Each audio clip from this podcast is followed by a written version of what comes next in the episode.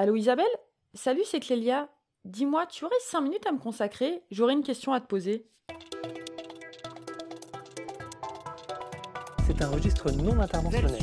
Podcast du groupe Action. Voici le formulaire de consentement. La recherche clinique libre et éclairée. Dis-moi, je t'appelle parce qu'avec Justina, on a abordé le screening d'un patient dans le service et j'ai pas osé lui demander, mais ça veut dire quoi exactement screening? Vous pourriez pas parler français comme tout le monde? On aime bien utiliser des mots anglais en recherche clinique. Le screening, littéralement, ça veut dire dépistage. Ça signifie que c'est une phase de sélection, c'est-à-dire l'identification de patients potentiels pour participer à un essai clinique.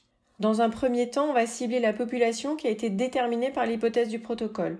Cela peut se dérouler avant même de voir le patient, juste en regardant le dossier médical ou même des bases de données avant la venue du patient en consultation, avant sa venue à l'hôpital. C'est ce qu'elle m'a expliqué, que cette sélection de patients pouvait être plus ou moins découpée en deux étapes, avec une première sans implication du patient, où l'on se contente de revoir les données médicales déjà relevées et les résultats disponibles dans le cadre du soin courant. Et parfois une seconde phase où l'on pourra potentiellement effectuer des examens spécifiques pour la sélection. Oui, ensuite, on va vérifier minutieusement les critères d'inclusion et de non-inclusion. Et on est d'accord qu'à ce moment-là, si par exemple on doit faire des prises de sang qui ne sont pas faites dans la prise en charge normale du patient, cette vérification complémentaire ne pourra se faire qu'une fois son consentement obtenu. J'imagine que tous ces critères que l'on doit revoir sont listés selon les protocoles. Ces critères sont bien définis par le protocole au départ. Les critères d'inclusion, ce sont les caractéristiques que tous les patients doivent présenter obligatoirement pour être inclus. Cela peut être par exemple un critère d'âge ou un critère biologique ou une pathologie, comme par exemple du diabète. Ensuite, on va vérifier les critères d'exclusion ou de non-inclusion.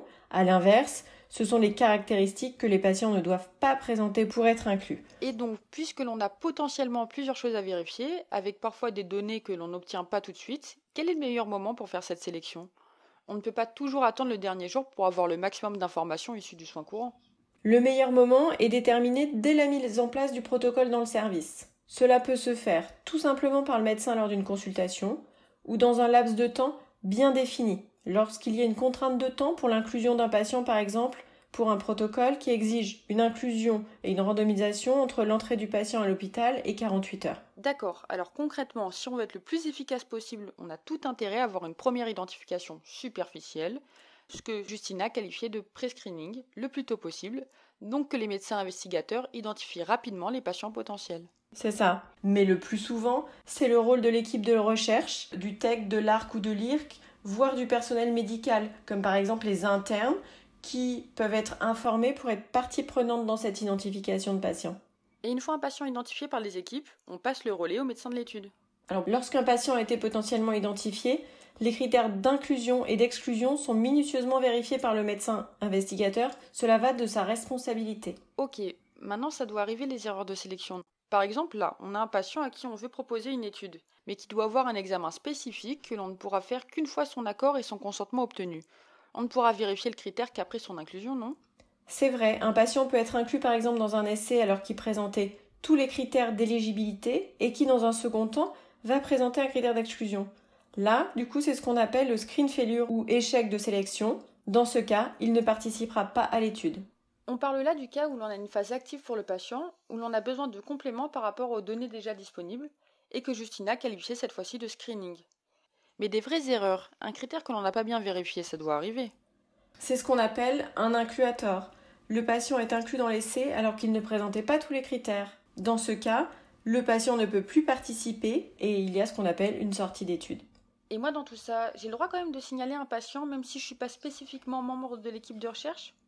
Oui, bien sûr. D'où l'importance de la discussion avec le personnel médical et paramédical qui prennent en charge le potentiel patient. Je note, mais on va pas le dire trop fort parce que déjà qu'on me fait faire les podcasts, c'est un coup à ce qu'on me demande d'apprendre l'ensemble des protocoles en cours pour que je puisse prendre part à cette étape de sélection qui, je l'ai bien compris, est importante. Alors oui, importante, voire primordiale, avant même de proposer aux patients de participer à un essai clinique. C'était la recherche clinique libre et éclairée, un podcast du groupe Action. Retrouvez le prochain épisode ainsi que l'ensemble des podcasts du groupe Action sur son site action-groupe.org.